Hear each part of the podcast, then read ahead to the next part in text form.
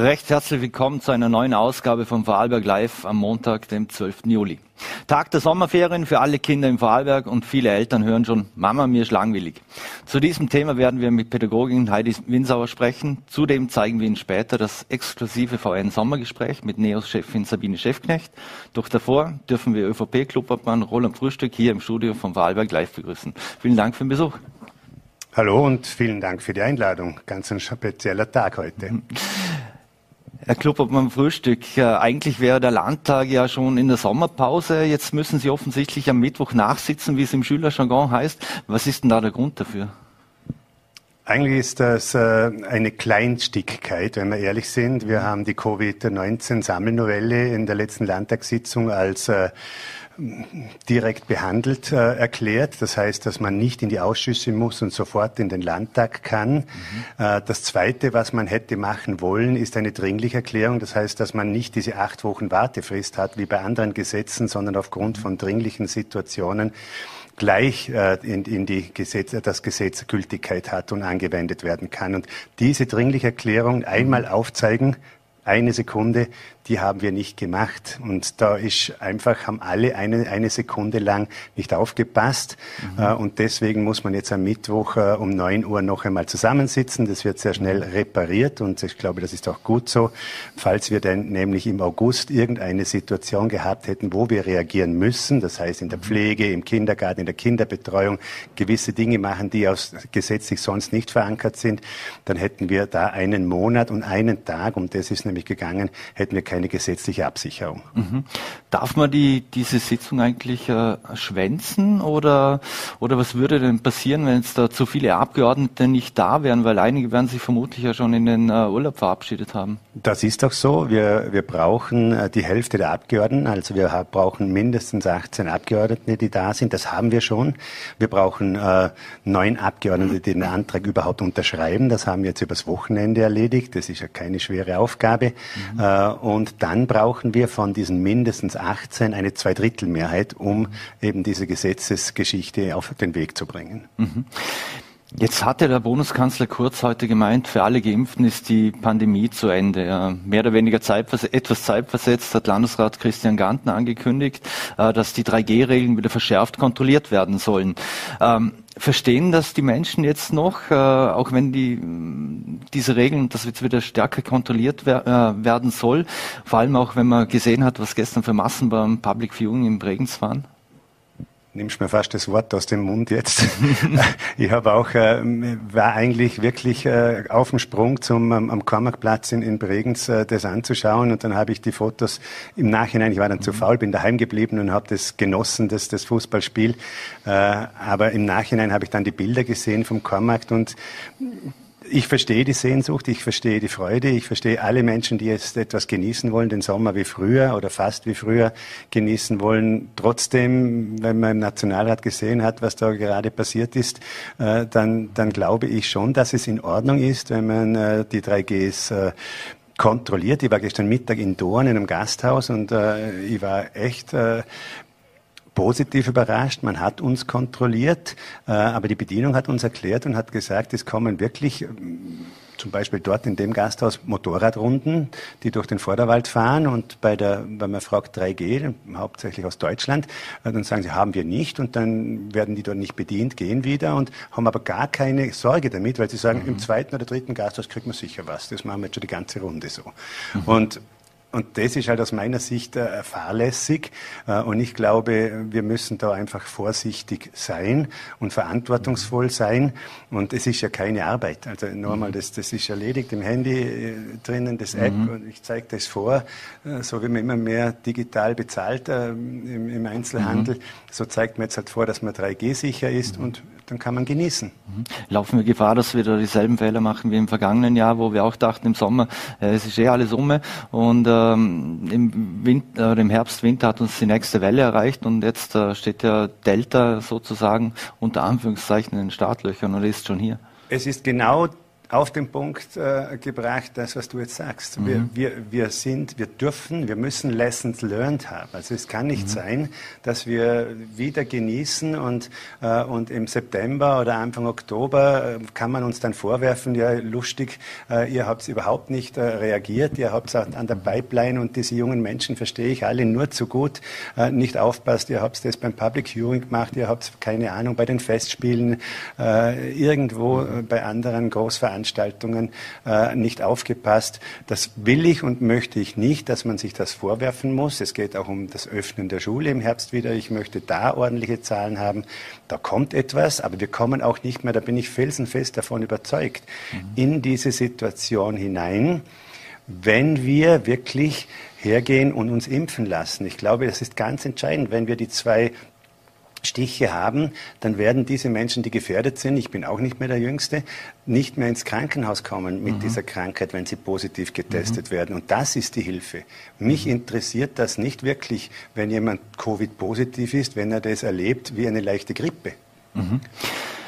Landeshauptmann Max Wallner hat hier im Studio von Vorarlberg Live ja auch gesagt, wenn sich ein Drittel nicht impfen lassen will, dann können man zwei Drittel nicht zumuten, irgendwelche Einschränkungen hinzunehmen. Jetzt werden zusätzlich auch äh, Testzentren abgebaut. Will man jetzt hier den Druck etwas erhöhen auf Impfunwillige und jene, die sich auch nicht testen lassen wollen? Ist das eine das, versteckte Einführung für das, das sehe ich nicht zwingend so. Dann hätte Deutschland zum Beispiel das schon von Anfang an gemacht. Äh, dort war es immer so, dass man bezahlen musste für eine Testung. Dort hat man nie auf äh, FFP, in vielen Bundesländern auf FFP2 umgestellt, war immer nur beim Mund-Nasenschutz. Wir sagen halt, die Zahlen sind jetzt niedrig. Mhm. Die Hospitalisierungen sind nicht mehr oft notwendig. Und jetzt kann man es behandeln, wirklich wie eine Grippe auch behandelt wird. Und wenn ich mich Grippeschutz impfen lassen muss oder möchte im Herbst, dann muss ich dafür auch einen gewissen Selbstbehalt haben. Wo ich mir klar bin, also wenn der dritte Schuss notwendig ist oder der dritte Stich notwendig ist, dann glaube ich, sollte das wieder für diejenigen, die jetzt zweimal gestochen wurden, wieder gratis sein. Mhm. Ein anderes Thema, lassen Sie uns zurückkommen in, in, die letzte Landtagssitzung. Da wurden natürlich auch die Unterflurpläne für Bregenz diskutiert. Straße, äh, Straße und Trasse. Jetzt, äh, Sie sind ehemaliger Bregenzer Stadtvertreter. Äh, Stadtrat sogar. Stadtrat. Für Bau. ja, genau. Waren viele Jahre Mitstreiter von Altbürgermeister Markus Lina und selbst auch gebürtiger Bregenzer. Wie sehen Sie das Ganze? Luft Luftschloss oder ist es eine Jahrhundertchance? Ich habe oft mit dem Markus Lienhardt darüber gesprochen. Ich war sogar äh, in der Genossenschaft Meer am See eine Zeit mhm. lang Mitglied, äh, habe mich dann aber zurückgezogen. Ich glaube, man darf ohne weiteres eine Vision haben. Man darf diese Vision oder soll diese Vision aber nicht so verkaufen, als wäre sie in fünf oder zehn Jahren dann Realität. Ich bin ganz sicher, dass ich persönlich, und ich werde mhm. gern gesund, 95 Jahre alt, äh, das nicht mehr erleben werde. Das, äh, das mhm. ist so eine derartige derartige schwierige und große Vision, äh, wenn sie kommt. Und als Bregenzer, wenn ich die Augen zumache und mir das vorstelle, dann freue ich mich unendlich. Aber ich habe nur erlebt, diese, glaube ich, 15 Jahre oder 18 Jahre, mhm. wo man durch München durch praktisch eine, eine offene Wunde hatte. Und das ist praktisch dasselbe. Mhm. Äh, und und da, ich bin jetzt am vorletzten Freitag äh, aus dem Salzkammergut von der Sitzung zurückgefahren, wieder durch München. Es hat sich nicht verbessert. Freitagnachmittag, 16 Uhr in München. Die Straße ist fertig, das meiste ist mhm. unten durch. Du musst trotzdem vom Navi Umwege suchen, weil alles immer mit Zielquellverkehr voll ist. Mhm. Und wenn es darum geht, den Bahnhof jetzt richtig und gut zu platzieren, mir wäre viel lieber, wir finden, und wenn es sein muss, eine Lösung oben hinüber, die aber fahrradtauglich ist. Mhm. Ich bin ein leidenschaftlicher Bregenzer, der am See am liebsten jeden Tag irgendwie Kraft sammelt. Aber mir wäre es wichtig, wenn ich mit meinen Enkeln, mit dem Kiki irgendwo hinauffahren könnte, relativ großzügig über die Bahngeleise hinüber und wieder mit der richtigen Steigung irgendwo hinunterfahren können. Das ist mir mindestens so viel wert als, und das muss man doch dazu sagen, in den nächsten 20, 30 Jahren aus meiner Sicht wird sich auch die Mobilität verändern. Ich bin nicht so sicher, ob ich diese 30 Prozent, die nur durchschießen, ob ich denen 1,5 Milliarden oder, wenn wir ehrlich sind, in 15 Jahren oder 20 Jahren verändert sich das und wird wahrscheinlich nochmal ein Drittel teurer, zweieinhalb Milliarden einfach dafür investiert und das den Leuten heute so erklärt, als wenn das jeder übermorgen erreichen könnte. Prüfen, mhm gut anschauen. Nächste Studie, da bin ich dafür. Wir haben gerade heute um, 7, um 19 Uhr Clubsitzung von der Volkspartei in Bregenz prüfen. Das wird man auch äh, in, der, in, der, in der Stadtvertretung am Donnerstag dann selber hören. Gerne, aber bitte seriös und faktenbasiert. Mhm. Wenn es um Studien und Prüfungen geht, äh, dann fällt einem auch gleich ein anderes Projekt ein und das ist zwar, das ist die S18. Das scheint ja jetzt wieder auf die lange Bank geschoben zu werden. Die, die Grünen sprechen von einem normalen Evaluierungsprozess. Ihre Partei hat das sehr kritisiert. Äh, werden wir zwei, weil Sie sprechen, äh, Sie werden 95 noch da einen Spatenstich erleben? Das hoffe ich schon, weil man da auf eine lange äh, Zeit zurückblicken kann. Aus meiner Sicht äh, ist es legitim, dass man große Straßenbauprojekte anschaut und wieder nachdenkt, aber nicht solche, die schon so weit gediehen sind wie die S18 jetzt. Da, da, da ist, das ist bei mir etwas, wo ich mich nicht wohlfühle. Äh, und das ganz offen sage. Ich glaube, da hat man den Menschen schon so lange Entlastung äh, versprochen. Äh, und es geht ja gar nicht nur um die Lustenauer oder den Anschluss in die Schweiz. Es geht da um das ganze Rheintal, wo ich überzeugt bin, dass es Verbesserungen geben wird. Und wir müssen ja am Ende an einen an einen Punkt hin in der Schweiz und können da nicht wirklich groß variieren. Das sind einfach solche, aus meiner Sicht, lustige Positionen, äh, die man da plötzlich den Menschen wieder verkaufen möchte. Wir haben ja einen Anschluss, der muss dort passen. Die sind ja schon ewig bereit und warten auf uns. Und da glaube ich, da wäre es fair, wenn die Frau Gewessler jetzt ein paar Wochen das Ganze noch äh, meinetwegen prüfen lässt. Ich bin froh, dass die ASFINAG uns mitgeteilt hat, dass sie weiterhin arbeiten am Projekt, als wäre diese Zäsur jetzt nicht verordnet. Äh, und, und bin fast überzeugt oder hoffe das wirklich inbrünstig, äh, dass wir im Herbst äh, weiterhin grünes Licht für dieses unglaublich wichtige Projekt in unserer Region. Grünes Licht im wahrsten Sinne des Wortes. So ist es. Und apropos die Grünen, bei Ihrem Koalitionspartner gibt es jetzt ein neues Führungsduo. Ja. Ähm, Daniel Zadra und Eva Hammerer, ähm, die werden sich ja durchaus vermutlich jetzt mal profilieren müssen. Wird das irgendeine Auswirkung auf die Zusammenarbeit haben oder, oder sehen Sie das entspannt? Das sind zwei Profis und äh, sie arbeiten mit Profis zusammen, die zwei äh, Politiker. Und äh, ich bin überzeugt, dass wir, äh, und ich durfte selber jetzt zweimal bei der Ausarbeitung des Regierungspapiers mitarbeiten, dass wir uns äh, daran halten. Da sind gewisse Dinge, so wie im, in der Schule äh, und im Lehrplan, gewisse Dinge, wo man ein bisschen im Gummi auch arbeiten kann und man sich ganz scharf daran hält mhm. oder ein bisschen vorsichtiger mit dem umgehen muss. Auch in den Zeitspannen ist das äh, zu berücksichtigen. Ich glaube, dass das eine, weiterhin eine normale, konstruktive äh, Zusammenarbeit sein wird, wo man natürlich erkennt, dass wir nicht derselben Fraktion angehören. Mhm. Und äh, Beispiel jetzt, wie wir gerade gesprochen haben, S18, ähm, ja, auch das erkennen soll. Der Wähler mhm. soll dann am Schluss sagen, das war mir das Richtige und das war mir das mhm. Wichtige. Gilt das auch für Katharina Wiesflecker und, und, Johannes Rauch, weil die werden sich ja nach dieser Legislaturperiode verabschieden, zumindest der Johannes Rauch. Katharina Wiesflecker hat ihre politische Zukunft ja auch hier bei uns äh, im Interview noch offen gelassen. Die Katharina hat äh, erklärt, dass sie mit 16, äh, 60, und das ist mir wichtig und das finde, schätze ich auch, weil sie so gerne arbeitet, nicht aufhören möchte. Der Johannes hat sich das aus meiner Sicht bedient, aber ich, ich kann und will hier nicht äh, die Arbeit äh, der Grünen machen. Ähm, auch dort handelt es sich um Profis und die werden selber wissen, was für sie das richtige und der wichtige Weg ist. Wenn ich da jetzt mit Deutschland vergleiche, wünsche ich Ihnen nicht, dass es so passiert, wie es dort jetzt gerade passiert und Sie das geschickter machen. Mhm. Lassen Sie uns das Thema wechseln. Und ähm, Sie wurden ja kürzlich mit dem goldenen Ehrenzeichen des Landes für Ihre Verdienste um den Sport Sport ausgezeichnet, äh, sind hinlänglich bekannt als Mr. Handball oder der Handballguru. Ähm, es sind ja nur zwei äh, positive Spitznamen, die Sie haben, wenn ich so ausdrücken darf. Wie sehr hatten Sie das geehrt? Die Meistertitel, die äh, Siege, die vielen Begegnungen mit Menschen, über 50 Auswärtsfahrten allein in ganz Europa, das waren immer Erlebnisse, das hat mich mehr geehrt äh, mhm. als die, äh, als die, äh, die Nadel, die man ans, ans, ans Revier bekommt. Da, es ist trotzdem eine, eine große, große Freude, aber äh, und, und man bekommt das immer so ein bisschen am Ende eines Weges. Äh, aber, aber es ist für mich so ein bisschen ein äh, ein Link zu den vielen besonderen Momenten, die man in über 50 Jahren mit diesem Sport äh, erleben durfte. Also für dem her eine tolle Mindmap. Äh, auch äh, hat es mich natürlich gefreut, dass, dass ich das bekommen habe. Es ist so ein bisschen immer wieder, ja, jetzt ist was fertig und man wird jetzt so alt.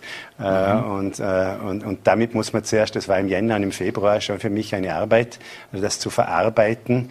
Äh, jetzt bin ich erleichtert, jetzt bin ich stolz auf das, wie es passiert ist, auch wie man es übergeben konnte und freue mich auf, auf die Zeit auf der Tribüne und vielleicht als, als das ist eigentlich so, als Schirmherr für die Handballakademie in der Meererau. Mhm.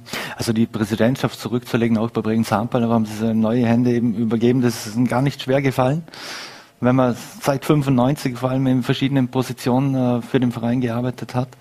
Das ist so eine Sache wie, äh, wann bin ich bereit äh, und, und wie mache ich das, äh, dass es konfliktfrei passiert, äh, dass die, die Familie und die Freunde auch äh, selbstständig mit, äh, und, und stabil äh, in eine Zukunft gehen können. Das, das muss man vorbereiten. Das haben wir vor zwei Jahren gemacht, in einem, im Bregenzer Wald, in einem Workshop mit, de, mit dem früheren Vorstand. und dann hat uns Corona ein bisschen einen Strich durch die Rechnung gemacht gemacht, weil für mich war das Allerwichtigste, wir müssen sportlich in der ersten Liga sein äh, und dort stabil. Äh, mhm. Und wir dürfen wirtschaftlich nicht mit einem wirklich schlechten Ergebnis äh, aussteigen, weil eines, was ich nicht wollte, ist, der Roland Frühstück geht weg. Die Erfolge hat er gerne mitgefeiert, aber jetzt, wo es nicht so leicht ist, äh, schleicht er sich. Und das, das äh, ist nicht der Fall. Mhm. Und deswegen haben wir dann im Jänner, Februar gesagt, so und jetzt, jetzt, können, wir das, jetzt können wir das so machen. Und das haben wir großartig, finde ich, gemacht, in einem guten Miteinander. Tolle Persönlichkeiten, die, die jetzt das Ganze weitertragen und ich darf äh, in einem Kleinstbereich äh, in einem Steckenpferd noch weiterarbeiten, wo, wo damit der, dieser, dieser Abgang von dem her oder diese Zäsur nicht zu streng ist. Mhm. Werden Sie, um eine Analogie zum Fußball zu ziehen oder, oder einen Vergleich, der, der Uli Hoeneß vom Bregenz Handball werden, Sie waren ja auch nie verlegen, wenn es um einen Spruch ging. Ja, äh, ich glaube, solange ich in der Verantwortung bin, äh, und ich war nie ein Präsident, und das hätte ich sonst gar nicht gemacht, der, der nicht im Spitzensport und ganz vorne bei der ersten Mannschaft mitreden soll und darf und will und mhm. muss, aus meiner Sicht. Nur, nur dazustehen äh, als Präsident und, und versuchen, äh, das Geld zusammenzusammeln, das, dann hätte, das hat mich nie gereizt. Ich wollte immer nah bei der ersten Mannschaft sein. Ich wollte immer die großen äh, Konzepte wie Merau und der Handballakademie mitgestalten können. Äh, aber ich hoffe, und das ist mir auch wichtig, das wird sich hoffentlich dann auch so, da bewundere ich immer unseren Altlandeshauptmann, wird sich dann auch äh, so verhalten. Ich hoffe nicht, dass ich jetzt äh, anfange, dann aus der zweiten Reihe auf der Tribüne äh, reinzureden. Das war bis zum letzten Tag der Fall. Aber jetzt soll das nicht mehr passieren. Mhm. Jetzt Ihre Bregenzer hatten ja in den letzten Jahren einen schweren Stand. Der letzte Titel liegt äh, elf Jahre zurück, war 2010. Ähm, was ist denn passiert, dass es einfach nicht mehr so, so lief äh, wie gewünscht? Und die Hader sind, kommen Ihnen ja immer näher, wenn es um die Rekordmeister, also um den Titel des Rekordmeisters geht. Also die Hader haben das hoch verdient. Ich äh, finde, sie machen sehr, sehr viel sehr, sehr richtig. Äh, die Hader wären aber, wenn sie nicht äh, Bregenz gehabt hätten, aus meiner Sicht immer noch heute in der, in der, irgendwo in einer Liga in Deutschland. Wir sind da vorausgegangen, wir haben Pionierarbeit äh, gemacht, äh, wir haben mit unserem Vorstand wirklich natürlich ganz andere Rahmenbedingungen gehabt. Wir haben auch immer Glück gehabt, dass wir das wirtschaftlich stemmen konnten, mhm. aber wir hatten nicht diese Rückversicherung, äh, wo ich einfach äh, sage, ich hätte mir einen Günther Lehner gewünscht und eine, mhm. eine so großartige Firma, die sich dazu bekennt, zum Spitzensport mhm. und zu der Gemeinde. Das ist so etwas Wunderbares und äh, ich mache da immer wieder Komplimente, äh, kann man gar nicht oft genug machen. Bei uns hat sich vor sechs, sieben Jahren die Situation dahingehend geändert, dass wir unser Budget stark äh, stark verändern mussten. Äh, und ich sage jetzt ganz einfach, das letzte Mal Champions League vor zehn, elf Jahren hatten wir um ein Drittel ein höheres Budget als dieses Jahr. Und wenn man jetzt nur diese 10, 11 Jahre anschaut, nehmen wir nur zwei, drei Prozent dazu, äh, die da hinaus sind, dann kann man sagen, wir hatten damals ungefähr 50 Prozent mehr Kraft, die wir in alle möglichen Dinge hineinstecken konnten, um erfolgreich zu sein. Und äh, im Sport ist leider so, sehr viel macht die Mannschaft. Wir haben auch äh, das Glück gehabt damals, dass wir gleich ganze Günther-Brüder hatten, wo drei aus mhm. einer Familie auf nationaler und teilweise internationaler Qualität großartig waren und daneben noch viele andere Namen, die mir, denen ich jetzt Unrecht tun würde. Es war damals auch leichter aus dem Osten äh, Österreichs äh, Spitzenspieler zu bekommen, äh, weil wir eben professionelle Strukturen haben. Jetzt hat fast jeder Verein professionelle Strukturen und sie können damit ihre Spitzenspieler leichter halten. Mhm. Roland Schlinger, Conny Wiczynski, äh, Nikola Marinovic, das waren Typen in Österreich, die wollten unbedingt nach Bregenz. Mhm. Und das ist jetzt heute auch nicht mehr so leicht, auch nicht nach Hart, äh, weil eben der Stammverein selber da jetzt bessere mhm. Arbeit leistet, als es früher der Fall war. Wir müssen leider langsam zum Schluss kommen, aber Schade. zwei Fragen hätte ich noch, ja.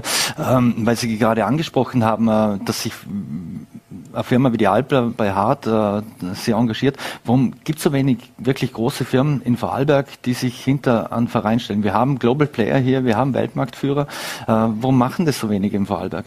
Ich glaube, ich bin da der falsche, äh, an, die falsche Ansprechperson. Äh, es gibt natürlich bei uns, äh, bei diesen großen äh, Unternehmen, die wir haben, sehr viele, die nicht direkt beim Endverbraucher sind. Das ist ein Punkt.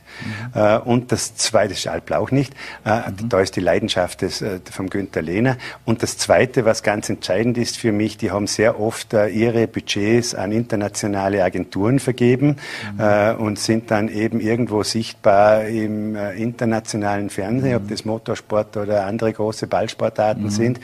Und damit bleibt für die Region nicht so viel übrig. Äh, in, in Norditalien beispielsweise äh, imponiert mir das, in Holland auch, äh, ganz äh, deutlich, weil, weil die das mischen. Mhm. Äh, und, und da kommen die Gelder leichter in nationale große Mannschaften. Wir tun uns, wir haben gute Sponsoren, wir können unsere Rechnungen immer bezahlen, aber wir tun uns schwer, äh, ich sage jetzt so mittelgroße Pakete äh, in, in der Wirtschaft zu platzieren. Mhm. Eine letzte Frage noch. Äh, der ÖHB sucht eigentlich einen neuen Handballpräsidenten. Ihr Name wurde auch oft gehandelt. Warum haben Sie, haben Sie sich, wollten Sie den, den Job nicht? Äh, ja, äh, am Ende ist so, also ich war nie als Präsident vom österreichischen Handballverband gedacht. Ich wäre, und das hätte mich sehr gereizt, für die mhm. Nationalmannschaft äh, als äh, praktisch äh, Betreuer aus dem Vorstand heraus mhm. Äh, vorgeschlagen gewesen. Ein guter Freund von mir, ein Steirer, der zehn Jahre jünger ist, hat mhm. sich jetzt dort der Markus Bichler beworben äh, und wir haben uns das miteinander ausgemacht. Ich glaube, es ist auch da vernünftiger, äh, wenn ein Junger, der zehn Jahre jünger ist, der das auch großartig macht, äh, sich nicht mit dem Roland Frühstück in einer Kampfabstimmung messen soll. Und ich habe den Vorstand informiert, dass ich zurückziehe. Äh, und das war übrigens schon äh, vor einer Woche jetzt und ist alles mhm. über die Bühne. Äh, und auch das, finde ich, ist so richtig. Mhm. Und ich werde auch da große Momente erleben, gerade jetzt dann in Bratislava, wenn man Europameisterschaft im, im mhm. Jänner zuschauen kann, werde ich mit Freude auf der Tribüne sitzen, mhm. wenn Österreich spielt. In dem Fall Mittwoch noch Landtagssitzung, dann die Festspielöffnung und wo geht es dann hin in den Urlaub? Dann geht es zehn Tage, wie fast jedes Jahr, nach Brand. Da sind wir mit der Großfamilie, ein schönes Haus haben wir da, zehn Tage. Jeder kann tun, was er will den ganzen Tag, nur ab 18.30 Uhr, da gibt es ein Apero und irgendjemand kocht und dann genießen wir die schöne Vorarlberger frische Brandner Luft. Dann wünschen wir einen wunderschönen Urlaub mit der Familie viel und, und vor allem einen schönen Sommer. Vielen Dank für den Besuch im Studio und vor allem bleiben Sie gesund. Danke sehr. Dankeschön. So, meine Damen und Herren, und wir wechseln jetzt das Thema und machen auch hier im Studio gleich einen fliegenden Wechsel und dürfen in Kürze Heidi Winsauer hier im Studio begrüßen, und zwar die vielseitiges Kindergartenpädagogin, Modera äh, Moderatorin, Bloggerin. Vielen Dank für den Besuch hier im Studio. Hallo, herzlich willkommen. Ja, schön, dass ich da sein darf. Danke. Frau Winsauer, es haben, viel, es haben viele Eltern schon ein Jahr Homeschooling hinter sich. Äh, der Druck für alle Beteiligten ist hoch und wird immer höher. Und vor allem auch bei jüngeren Kindern, ich habe es in der Signation schon angesprochen, Mama, Papa, mir ist langweilig. Äh, darum zuerst die Frage, warum ist es denn auch wichtig, dass sich Kinder wirklich langweilen? Also aus pädagogischer Sicht ist es drum langweilig, damit sie mal erstens mal zur Ruhe kommen und so richtig dieses Trödeln und Schauen und äh, was gibt's und da gehört leider Gottes für uns Eltern furchtbar auch das Unfugmachen dazu. Ähm, und dann einmal richtig diese Nulllinie erreichen. Und wenn wir da als Eltern gleich einspringen und gleich, äh, sag ich jetzt, Aktion setzen, dann werden die halt nie von selber auf Ideen kommen. Mhm. Nur es, wir haben jetzt wirklich eineinhalb Jahre äh, zu lange hinter uns, wir Eltern, ähm, dass wir da wahrscheinlich diese Langeweile-Phase selber schon gar nicht mehr aushalten, weil mhm. wir brauchen jetzt dringend Erholung. Mhm. Also ich weiß nicht, wer Kinder hat, der weiß es. Das war jetzt echt anstrengend. Mhm. Und jetzt haben wir neun Wochen Ferien vor uns und more of the same. Mhm. Jetzt kennen wir ja die andere Situation. Viele Kinder sind noch in Sportvereinen oder lernen Instrument und haben viele Termine und die Eltern müssen mit den Kindern von Termin zu Termin und es bleibt eigentlich richtige Freizeit gar nicht mehr so wirklich übrig. Bürden wir da den Kindern auch zu viel auf, ein bisschen aus Ihrer Sicht ab und zu? Also ich bin, ich, ich habe immer gesagt, ich will nie so eine Mama, die da vor dem Verein zum nächsten fährt. Und jetzt bin ich irgendwie schon so mittendrin dabei. Und der Grund ist ganz einfach, die, die Lebensrealität hat sich verändert. Wir wohnen zwar in einer tollen Umgebung, es sind Kinder da, aber die sind alle irgendwo auch sportlich oder in, in kulturellen Vereinen und dann sind die Kinder halt nicht da. Und ja, dann fängt man halt an, da doch irgendwie in das Radl reinzukommen. Und den Kindern macht's unglaublich Spaß.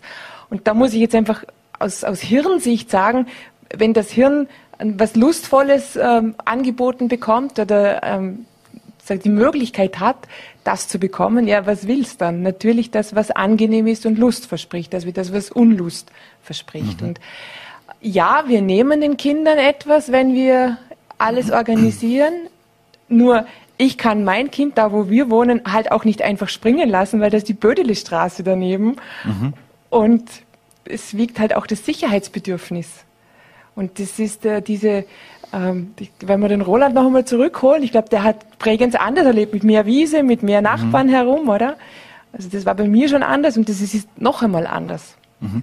Das wäre genau, genau anschließende Frage. Es ist auch so ein bisschen eine neue Elterngeneration, die sich ständig in der Verantwortung fühlt, die Kinder unterhalten zu müssen und irgendwas planen zu müssen. Früher gingen die Kinder entweder ähm, vors Haus oder in den Hof oder wo auch immer, um andere Kinder zu treffen, äh, zum Spielen. Ja, schon, nur jetzt muss man fairerweise dazu sagen, wenn mein Sohn heute irgendwo ein Baum fällt und ich weiß, ich habe das schon einmal erzählt bekommen von mhm. einigen, die jetzt große Karrieren gemacht haben, die haben früher im Ried Bäume gefällt, gezünselt und was weiß ich was alles.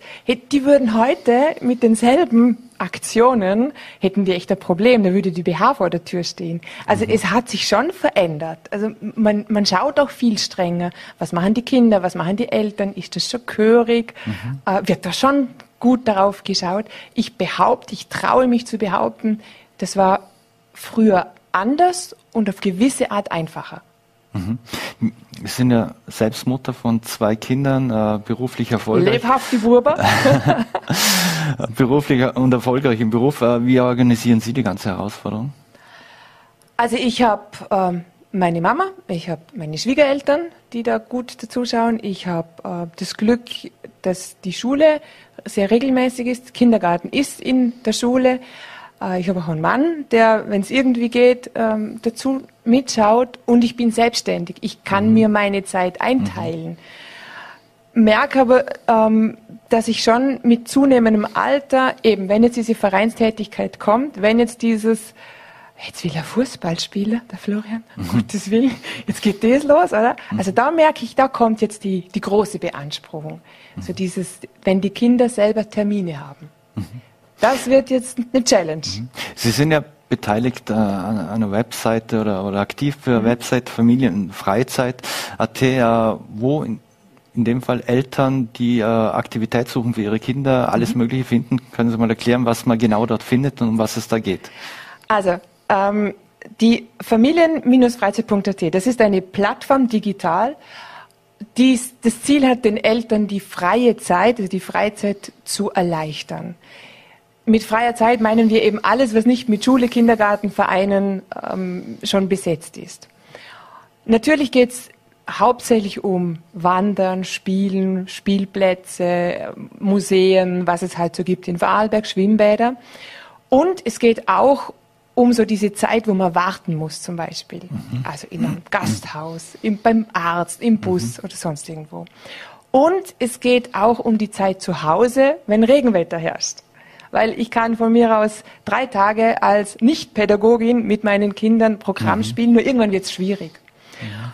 Und da haben wir uns, also wir, das sind drei Mütter, da haben wir uns eben ähm, das zum Ziel gesetzt, wir sammeln alles, was für Familien interessant ist, also Veranstaltungstermine, Ausflugsziele, Spielbeschäftigung, da gehört auch Kochen dazu, mhm. für die Freizeit. Wir sammeln das, wir ordnen das und veröffentlichen das einheitlich auf unserem Blog. Mhm.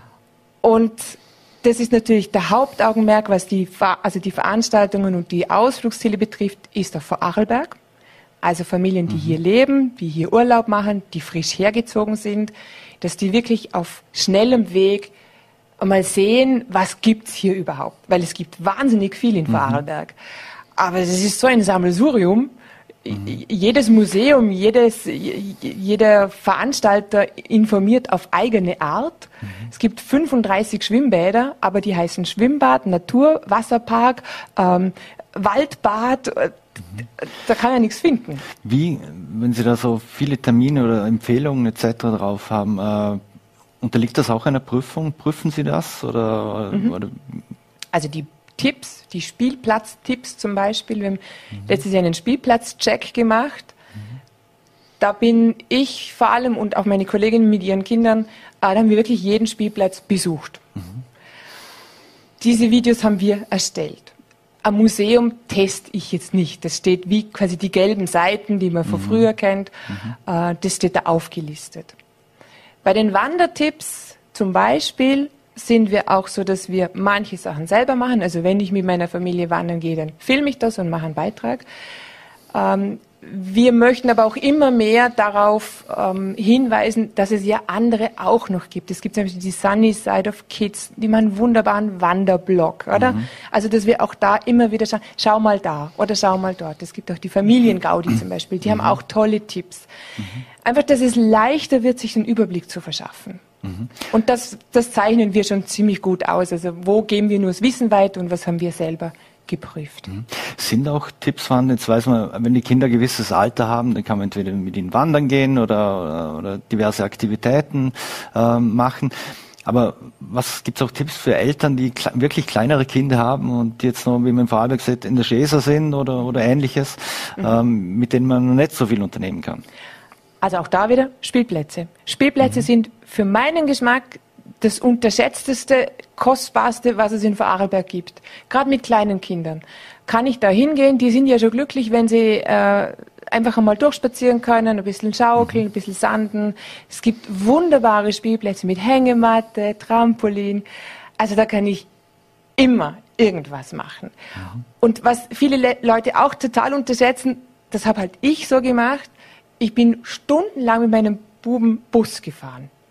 Das war also ein Ausflug mit dem Bus von Dornbirn nach Geisau. Wo zum Henker? Geisau war damals die Frage, jetzt wissen wir's. Äh, und es war echt cool, weil da, da schaut man mal so richtig in die Gegend, oder? Und dann fahrt man halt nach Geisau, isst ein Eis und fahrt wieder zurück. Und das sind drei Stunden, die man da unterwegs ist. Die mhm. Kinder waren hellauf begeistert. Und für die ist ein Besuch beim Bahnhof wie ein lebendes Wimmelbuch. Also mhm. da tut sich ja auch so viel. Und auch da möchten wir einfach den, den Eltern ein bisschen die, den Druck wegnehmen, das muss nicht immer so hochpädagogisch sein. Mhm. Müssen leider langsam zum ja? Schluss kommen, aber eine Frage noch, äh, gibt es auch Tipps für Eltern, wie sie selbst zum Beispiel mal ihre Auszeit nehmen sollen, können oder was sie machen können, wenn sie mal Auszeit brauchen? Also ich bin ja ein großer Freund von organisiert euch, tut mhm. euch zusammen. Ähm, wenn ich jetzt zum Beispiel auf etwas noch hinweisen darf, wir haben zum Beispiel mit ähm, am Garnmarkt ähm, eine Schnitzeljagd mhm. entwickelt und die gibt es seit heute. Und wenn ich jetzt einen Tag frei bräuchte, dann würde ich zu einer Freundin sagen, da sind meine zwei Buben, da ist ein aufgeladenes Handy, geh bitte mit den Burschen nach Götzis, mach mit denen die Schnitzeljagd, lad die danach noch, oder die kriegen eher Überraschung, lad die danach noch auf Schnitzel oder sowas ein und ich hatte dann einen Vormittag für mich oder einen ganzen Tag. Oder ich sage dann dir noch, geh, äh, da gibt es noch ein Schwimmbad in Götzis. Also so dieses, ja, Kombinationen finden. Ich nehme mal die, die Kinder von jemand anderem mit und dafür hat diese Mama oder dieser Papa dann Freizeit. Mhm. Oder ein anderes Modell ist, sollen sich fünf Eltern zusammentun und dann nimmt jeder einmal die ganze Rasselbande und hat dafür mhm. vier Tage frei. und das Programm kann man sich auf unserer Webseite zusammenstellen. Da gibt es genug zu tun. Diesen Tipp merken wir uns. Und als letzte Frage noch mal so eine kurze Antwort bitten, weil Sie gesagt haben, weil es jetzt auch Thema im nächsten im VN Sommergespräch mit Sabine Schäfknecht sein wird, äh, Familienpolitik und äh, Kinderbetreuung. Sie haben gesagt, Sie konnten ziemlich viel selbst, also selbst, äh, konnten selbst viel organisieren, weil Sie selbstständig sind und auch sonst Unterstützung haben. Äh, Braucht es aus Ihrer Sicht in Bezug auf Kinderbetreuung, ist, ist da Handlungsbedarf im Land noch? Ja, ja, und, Vollgas. Also ähm, in Dornbirn geht es jetzt noch recht gut. Die anderen mhm. Gemeinden kriege ich nur von Hörensagen mit. Aber so dieses Spontane, das fehlt. Mhm. Also die Lebensrealität von Frauen, die ändert sich und zwar zum Teil so. Mhm. Und ich verstehe das schon, dass alles organisiert werden mhm. muss.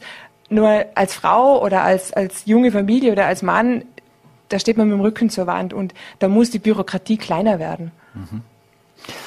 Heidi Winsauer, vielen Dank für den Besuch im Studio. Falls Sie, meine Damen und Herren, einen Tipp brauchen, Familien-Freizeit.at, mit Ihren Kindern, Ausflugsziele etc., da finden Sie alles Mögliche. Vielen Dank für den Besuch und bleiben Sie gesund. Danke und auch. So, und wir machen jetzt weiter mit dem VN-Sommergespräch, äh, das Gerold Riemann und Magdalena Raus mit Sabine Schäfknecht von NEOS geführt hat. Frau Schäfknecht, wie geht es den Menschen in Vorarlberg?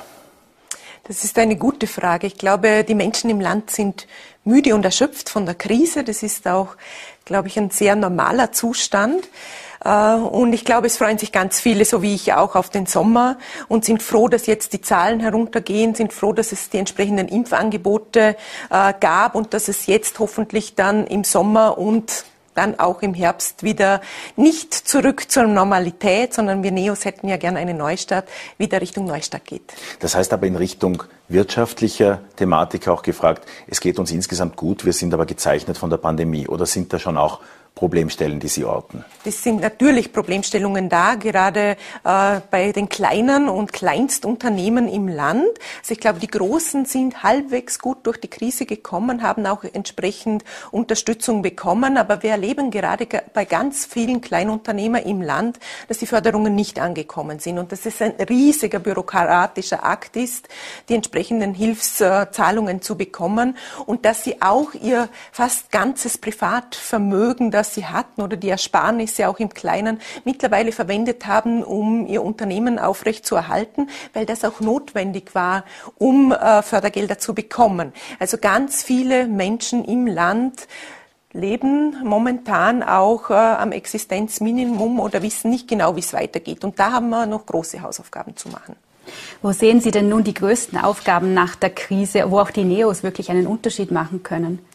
Wir haben es auch schon während der Krise gesehen, also so als Impulsgeber für die Regierung. Und äh, Sie haben es vielleicht mitbekommen, wir waren nicht in der Krise diejenigen, die massiv Kritik geübt haben, ganz bewusst, sondern wir haben den Weg gewählt, äh, die Regierung besser zu machen und mit, äh, mit guten Ideen dazu beizutragen, dass sich Vorarlberg in die richtige Richtung entwickelt. Das haben wir gemacht im Bildungsbereich, wenn es um eine Plattform für die Sommerbetreuung geht. Ich glaube, das ist ähm, jetzt ganz, ganz ganz wichtig, dass die Eltern entsprechende Angebote haben, weil Urlaube aufgebraucht sind, weil sie diese Unterstützung auch brauchen.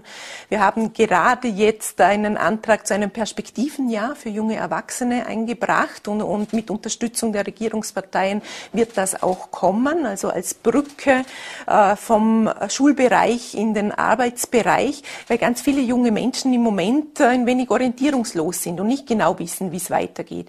Dieses Perspektivenjahr soll die Möglichkeit bieten, Wissen über Praktikas, über Coachings, aber auch äh, sich besser orientieren zu können, was die richtige Berufswahl ist. Aber auch im Wirtschaftsbereich äh, haben wir einen Antrag eingereicht, der leider nicht äh, angenommen wurde, zumindest nicht so, wie wir uns das vorgestellt hatten, für die Einpersonenunternehmen. Die brauchen ganz dringend Unterstützung. Und wenn wir den Rechnungsabschluss des letzten Jahres anschauen, der ist ja gerade aktuell veröffentlicht worden, dann sehen wir, dass bei der EPU-Förderung gerade einmal 10.800 Euro ab abgeholt worden. Also da haben wir Handlungsbedarf, da sind wir nicht punktgenau äh, bei den Sorgen der Menschen und da müssen wir noch einmal gemeinsam mit der Regierung nachschärfen. Das Krisenmanagement der Landesregierung wurde durchwegs positiv, auch von der Opposition bewertet. Was hat Ihrer Ansicht nach nicht geklappt? Wo hätten Sie andere Schwerpunkte gesetzt? Ich glaube, das Vorausschauen fehlt. Mitten in der Krise oder am Anfang der Krise war klar, es ist für niemanden äh, so richtig gewiss, was die Zukunft bringt. Aber man hat den letzten Sommer aus meiner Sicht zu wenig genutzt für den Herbst. Man war auch dann zu spät dran. Dementsprechend sind die Zahlen nach oben geschnellt, weil man, weil man im Spätsommer oder Beginn Herbst mit dem Contact Tracing überhaupt nicht nachkam. Man hat dann aber deutlich nachgeschärft. Also das honoriere ich auch, dass man versucht hat, da besser zu werden und jetzt auch besser ist. Und ich komme gerade von einem Treffen des erweiterten Bundesvorstandes.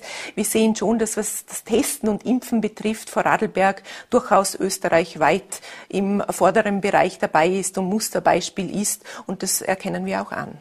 Sie äh, haben zuvor die Wirtschaftspolitik angesprochen. Die Arbeitslosigkeit trifft natürlich Vorarlberg auch in diesem Bereich. Sind Menschen, die derzeit auf Arbeitssuche sind, flexibel genug? Was wäre Ihrer Ansicht nach vorzustellen? Ist es auch möglich, mal nach Innsbruck äh, zu einem Job zu wechseln? Was ist da die Position der Vorarlberger Neos? Ich glaube, dass wir im Land ganz viele Jobs haben im Moment und wir sehen und bekommen auch die Rückmeldung der Unternehmerinnen und Unternehmer, dass sie händeringend schon wieder Fachpersonal suchen, in der Gastronomie beispielsweise, im Pflegebereich. Da sieht man schon, dass die Menschen flexibel genug sind, weil die Aktion ähm, Team 100, wo man Pflegekräfte gesucht hat, war sehr erfolgreich. Ich finde es äh, sehr schade, und das sage ich, äh, das ist noch vorsichtig ausgedrückt, dass wir das im Bildungsbereich nicht schaffen, dass wir nicht geschafft haben, Menschen, die jetzt vielleicht arbeitslos waren, Menschen, die sich umorientieren, Richtung äh, Bildungsberufe, Richtung Elementarpädagogik, aber auch Lehrerausbildung zu bringen und dass wir auch zu wenig geschafft haben, in der Lehrerausbildung das berufsbegleitend anzubieten. Jetzt wird derzeit auch sehr viel über die Nutzung des öffentlichen Raums diskutiert. Äh, können Sie die jungen Menschen verstehen, die jetzt äh, draußen an der Bregenzer Pipeline feiern wollen? Das ist ja momentan ein Thema, über das wird sehr viel diskutiert.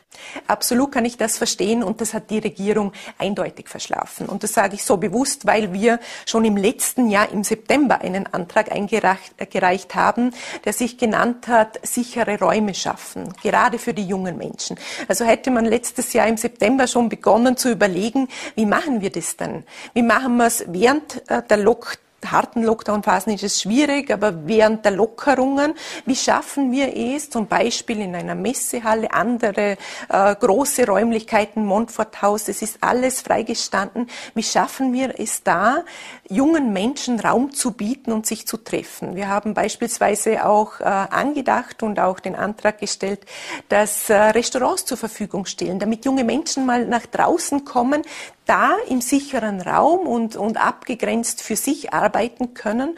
Schülerinnen und Schüler der Oberstufe beispielsweise, das hat in Wien super funktioniert. Da ist man bei uns einfach zu langsam. Familienpolitik auch immer ein Reizthema. Zuletzt hatte sich die Gemeindeverbandspräsidentin zu Wort gemeldet und ein Modell vorgeschlagen, wonach äh, beide Elternteile innerhalb von vier bis fünf Jahren wiederum auf 70 Prozent dann arbeiten sollen. Insbesondere die Wirtschaft wurde auch in die Pflicht genommen, da Schritte äh, weiter zu unternehmen. Wie sehen Sie die Situation? Welches Modell ist Ihrer Ansicht nach das Richtige? Also wenn man sieht, wie die Kinderbetreuung im Land aufgebaut ist, dann sieht man, dass da äh, die Wirtschaft die treibende Kraft war und dass ganz, ganz viele Kleinkinderbetreuungseinrichtungen nur immer noch privat getragen sind oder über Vereine getragen sind. Auch das hat die Politik verschlafen. Erst langsam hat man das ausgebaut und erst langsam schafft man auch, äh, die Öffnungszeiten entsprechend anzupassen und weniger Schließtage zu haben.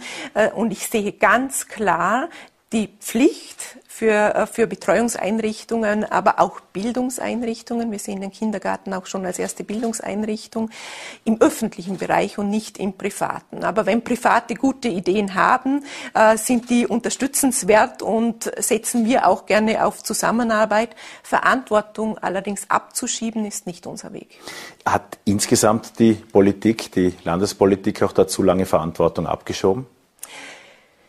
Jedenfalls, und man sieht es ja auch jetzt wieder, natürlich liegt äh, äh, die Kleinkinderbetreuung, die Kinderbetreuung, die Kindergärten auch im Bereich äh, der Gemeinden. Aber das Land hat aus meiner Sicht auch hier Verantwortung abgeschoben, macht das, so wie es jetzt im Moment aussieht, auch im neuen Kinderbetreuungsgesetz wieder. Für uns ist klar, es braucht einen Rechtsanspruch und es braucht aber auch äh, eine zentrale Führung, speziell im Bereich der Qualität und der Qualitätssteuerung. Wir sehen jetzt schon, dass wir äh, im Kindergartenbereich nur noch zur Hälfte ausgebildete Pädagoginnen haben. Wir brauchen auch die Hilfskräfte, das sage ich ganz bewusst, anders wäre es schon gar nicht mehr möglich. Im Kleinkinderbereich sind die Zahlen noch viel, viel dramatischer. Also wir müssten eine Initiative starten, um Elementarpädagoginnen und Pädagogen zu gewinnen. Ein großes Projekt auch der Landesregierung war vor der Pandemie die Marke Vorarlberg. Ich vermute, das soll weiterhin ein Projekt sein. Jedenfalls war das Ziel, bis 2035 der chancenreichste Lebensraum für Kinder in Vorarlberg zu werden. Wie sehen Sie den Fortschritt nach zwei Jahren? Überhaupt nicht. Also überhaupt keinen Fortschritt. Im Gegenteil, man hat sich während der Pandemie zu wenig für die Kinder interessiert und zu wenig für die Kinder eingesetzt. Offene Schulen ist zum Beispiel der wesentliche Punkt für uns, um für Chancenreichtum auch während einer Pandemie zu sorgen. Das hat überhaupt nicht funktioniert. Natürlich ist es Bundessache, aber ich habe weder den Landeshauptmann noch die äh, zuständige Landesstatthalterin gehört, die sich an Wien gerichtet hat und gewendet hat und sich dafür eingesetzt hat, dass wir offene Schulen für alle Kinder haben. Das wäre ein wesentlicher Beitrag gewesen und es hat nicht funktioniert. Auch jetzt wieder, wir haben es gehört mit dem öffentlichen Raum. Wohin sollen denn die Jugendlichen gehen? Man braucht diese Angebote. Wir haben den Impuls, wie gesagt, vor acht Monaten schon gegeben und man hat bis jetzt nichts ge äh, gemacht und wundert sich, dass die jungen Menschen endlich wieder Freiheit genießen wollen. Und diese Freiheit haben sie sich mehr als verdient, weil sie haben die Lasten der Pandemie mindestens so sehr mitgetragen wie alle anderen. Ein Thema, das auch gerade die Jungen sehr äh, beschäftigt, ist der Klimawandel. Und der wird uns auch noch länger beschäftigen. Ähm, wird der Kampf gegen die Klimakrise ohne persönliche Einschränkungen funktionieren? Also zum Beispiel beim Urlaub oder beim Autofahren oder beim Fleischkonsum? Was glauben Sie da? Ich glaube, es braucht beides. Ich glaube, es braucht politische Maßnahmen und ich glaube, es braucht auch ein Umdenken der Menschen. Und Sie haben es richtig gesagt, die jungen Menschen denken ja auch schon um. Oder? Jetzt sieht man die Pipeline, würde man meinen, nicht immer, aber wenn es die Möglichkeiten gibt und äh, Awareness zu schaffen. Und wir haben da Awareness-Teams gefordert, also die vor Ort sind und auch erklären, äh, was Sache ist und wo der nächste, die nächste Müllmulde steht. Glaube, dass man damit viel mehr erreicht als mit Verboten, mit dem Aufmerksammachen, mit dem Mitnehmen äh, der jungen Menschen, aber auch der Älteren natürlich. Und äh, nur gemeinsam kann es funktionieren. Wenn man die Aussagen der Wirtschaftskammer zuletzt hört, dann ist nicht immer sicher, was dann genau auch noch vom Regierungsabkommen, das äh, auf nationaler Ebene die Grüne mit der ÖVP getroffen hat, auch noch steht. CO2-Abgabe, immer wenn es da konkreter wird, wird natürlich die Diskussion auch lauter. Könnte eine mögliche CO2-Abgabe auch die Schweiz als Vorbild haben? Wir haben als NEOS, als einzige Partei in Österreich, bereits ein Konzept äh, vorgestellt, wie, wie das funktionieren kann, eine Umstellung Richtung ökologisches Steuersystem und Richtung aber auch Entlastung der Menschen. Also ich glaube, dass es nicht einseitig passieren darf im Sinne von, wir führen jetzt eine CO2-Steuer ein, aber man kann das Gesamtsystem schon so umstellen, dass mit einer CO2-Abgabe gleichzeitig die Lohnnebenkosten herunterkommen und die Menschen entsprechend da Entlastung bekommen und dann geht es sich auch in Summe so aus, dass wir ein Steuersystem haben, das nachhaltiger ist. Wie, wie steht es um ein flächendeckendes Plastikpfand? Wäre das eine Möglichkeit? Ich, das diskutieren wir relativ heiß, auch im Landtag, in Ausschüssen. Da sind sich auch die Regierungspartner bei uns im Land nicht ganz einig. Ähm, man sieht, wenn man das anschaut, dass es nicht zwingend der einzige Weg ist, vor allem nicht in einem Land wie, wie Österreich, wo, wo das Müll sammeln und trennen so gut funktioniert, wie es im Moment schon funktioniert. Ich glaube auch da, dass, äh, dass Information, dass, dass Awareness, äh, hilft. Als bei NEOS alles neu war, Da gab es die Regel, dass kein Abgeordneter länger als zwei Legislaturperioden dient. Und ich bin mir sicher, diese Frage haben Sie erwartet, weil Sie auch selbst immer davon gesprochen haben. Jetzt muss man noch nicht auf die Uhr blicken, aber ein Blick auf den Kalender zeigt, dass diese zwei Legislaturperioden nicht mehr ewig laufen würden. Sie haben sich ja auch in der Privatwirtschaft stärker engagiert vor einigen Jahren und damals gesagt, dass Politik kein Job für die Ewigkeit ist, sinngemäß. Ähm, maximal drei, aber eigentlich zwei Legislaturperioden war damals im Gespräch. Wie halten Sie es heute damit? maximal zwei bis drei Legislaturperioden in der gleichen Funktion. Ich glaube, es ist kein Geheimnis, dass äh, wir Neos gerne in eine Regierung kommen würden. Und das ist unser großes Ziel. Also wir arbeiten momentan mit ganz vielen Menschen, zum Glück auch mit ganz vielen jungen Menschen daran, ähm, NEOS im Land, aber auch auf Bundesebene regierungsfit zu machen. Und das ist unser großes Ziel fürs nächste Mal. Und dann wäre es dann vielleicht eine andere Funktion.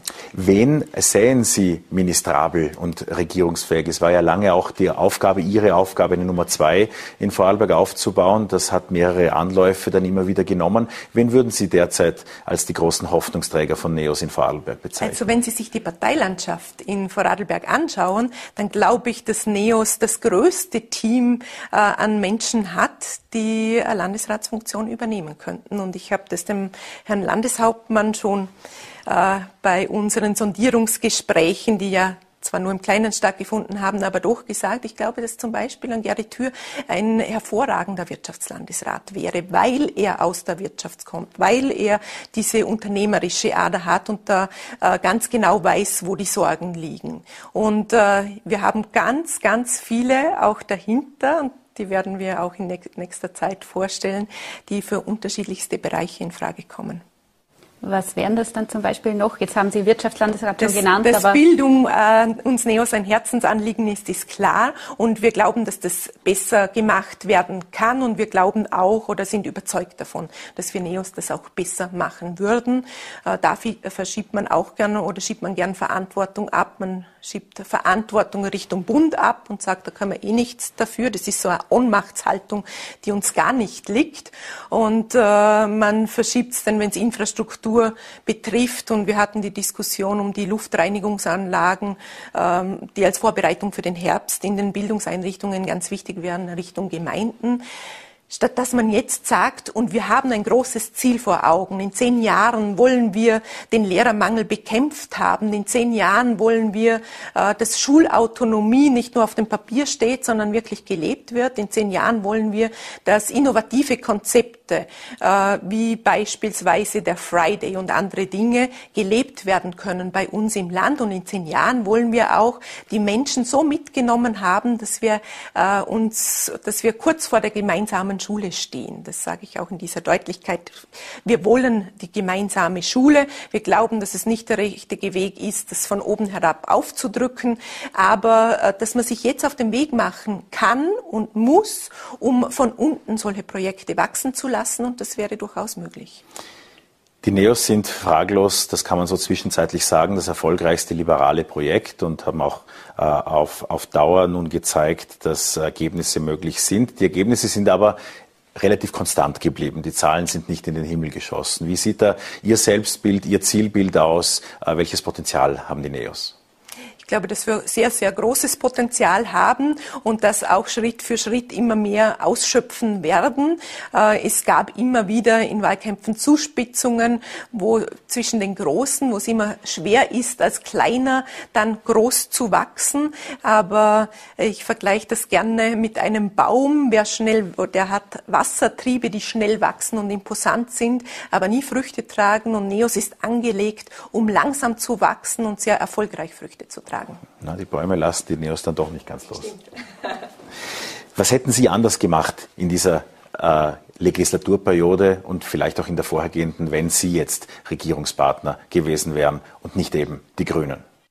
Für mich ganz unverständlich ist, wieso die Grünen nicht vor sieben Jahren schon gesagt haben, wir setzen auf den Ausbau des internationalen Bahnverkehrs. Es ist doch einiges im Land passiert für den Nahverkehr, aber alles, was über die Grenzen hinausgeht, da ist genau gar nichts passiert. Und wir diskutieren jetzt wieder in Bregenz, wie der Bahnhof ausschauen soll, wie der Ausbau ausschauen soll. Wenn man das vor sieben Jahren getan hätten und wir haben die, äh, den neuesten Zeitplan gesehen, dann wären wir jetzt schon mitten im Bau, oder? Dann wären fünf Jahre für die Planung und nochmal fünf Jahre äh, für, für den Bau gerechnet. Also da wären wir jetzt schon relativ weit. Und das wundert doch, dass die Grünen da tendenziell immer dagegen waren. Also dieser Shift Richtung positive Einstellung, Bahnausbau international kam erst im letzten Jahr. Und das ist für mich überhaupt nicht nachvollziehbar. Wenn wir Nachhaltigkeit wollen, wenn wir wollen, dass die Güter, äh, dass der Gütertransport nachhaltig ist, dann geht das nur mit der Bahn. Und äh, hier haben wir Projekte mehr als verschlafen. Private Frage zum Abschluss. Was haben Sie selbst, was hat die Sabine Schäfknecht äh, in Lustenau in der Pandemie gelernt, was sie vorher noch nicht wusste? Ich habe noch einmal mehr, ich habe es schon gewusst, aber noch einmal mehr unsere Lehrpersonen äh, zu schätzen gelernt, weil ich glaube, alle Familien, denen es so gegangen ist, die die Kinder zu Hause hatten und gleichzeitig aber auch zu Hause im Homeoffice waren, haben gesehen, äh, wie anstrengend das für alle Beteiligten ist. Ich glaube auch für die Kinder, nicht nur für die Erwachsenen. Und äh, ich schätze sehr, was unsere Lehrpersonen gerade äh, in den letzten eineinhalb Jahren geleistet haben. Ich glaube, das ist bewundernswert und ich schätze aber auch all jene, die äh, unternehmerisch im Land denken. Und das sind nicht nur die Unternehmerinnen und Unternehmer, sondern ganz viele Arbeitnehmer, die auch die Maßnahmen mitgetragen haben und gemeinsam dafür sorgen, dass unser Wohlstand im Land erhalten bleibt bleibt. Frau Schäfknecht, es hat aufgeklärt. Vielen Dank für dieses Sommergespräch hoch über Bregenz. Dankeschön. Schönen Tag. Das war das VNAT Sommergespräch mit Neo-Chefin Sabine Schäfknecht, das wir vor der Sendung aus Termingründen aufgezeichnet haben. Morgen zeigen wir Ihnen das VN Sommergespräch mit Martin Staudinger. Äh, wir würden uns freuen, wenn Sie wieder einschalten. Morgen um 17 Uhr vor Alberg Live. Vielen Dank fürs Dabeisein. Einen schönen Abend und vor allem bleiben Sie gesund.